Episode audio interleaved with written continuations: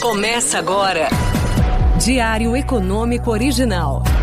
Uma análise das principais informações que impactam os mercados, a economia global e do Brasil. Apresentação: Marco Caruso. Bom dia.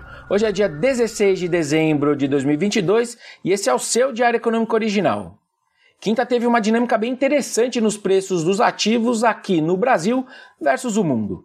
Enquanto o dólar ganhava de todo mundo, as ações globais e as commodities caíam, o real, o Ibovespa e principalmente a nossa renda fixa tinham um bom desempenho relativo. Lá fora a turma resolveu responder aos aumentos nas taxas de juros dos bancos centrais. Fed anteontem, Banco Central Europeu e inglês ontem. Todos reduziram o ritmo de subida das taxas para meio ponto percentual, mas os investidores sentiram mesmo foram os comentários do BCE de que a inflação continua muito alta e que as taxas continuariam a subir por um período de tempo. E aí o SP500 caiu mais de 2%, Nasdaq quase 3 para trás, assim como o Stock 600, a bolsa lá europeia. O Ibovespa fechou quase estável, que no relativo é positivo, e o prefixado para janeiro 25 reduziu 25 pontos as suas taxas, melhorando, né?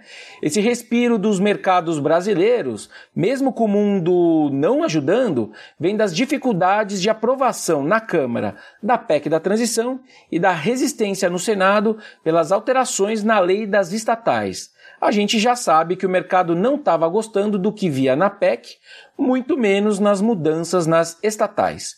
Esse último caso repercutiu muito mal no noticiário. Segundo um levantamento do Valor, por exemplo, a flexibilização que eles estavam tentando facilitaria a negociação de quase 600 cargos nas estatais com os partidos.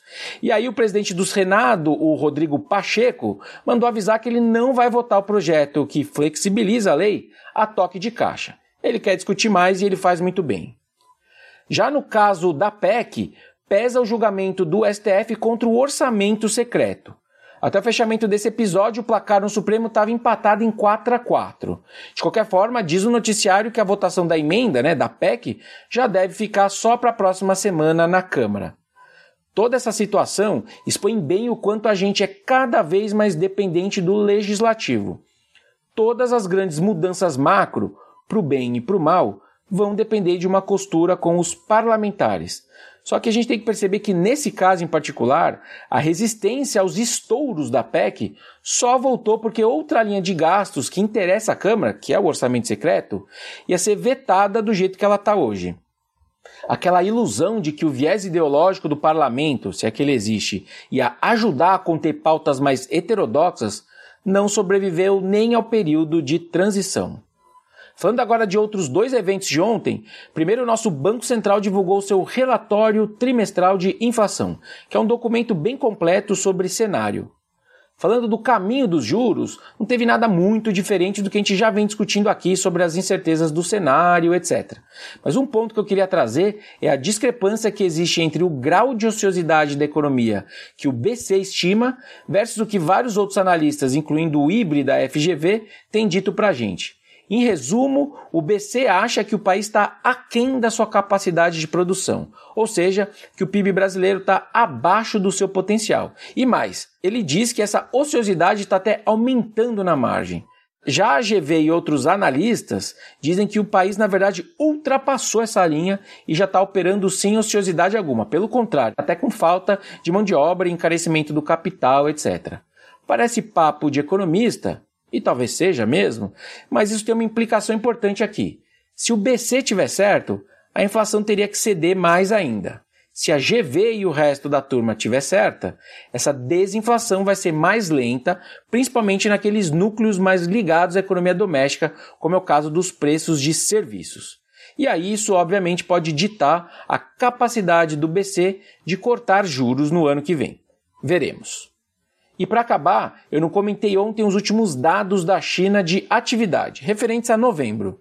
A desaceleração generalizada da atividade chinesa foi pior do que o esperado e provavelmente em resposta ao rápido aumento nos casos de Covid-19 que a gente viu naquele período. O mercado imobiliário e a demanda enfraquecida do consumidor chinês vão precisar de mais tempo para se recuperar totalmente, provavelmente só depois que a China normalizar de vez da pandemia que na minha cabeça só poderia acontecer mais para o final do inverno deles. Uma recuperação mais forte está prevista mais para o segundo tri do ano que vem em diante, seja pela flexibilização da política de Covid-0, que acho que vai ganhar força a partir daqui, já tem ganhado força, seja pelos suportes que o governo tem dado à atividade, incluindo para o setor imobiliário, cortando juros, aumentando crédito, etc.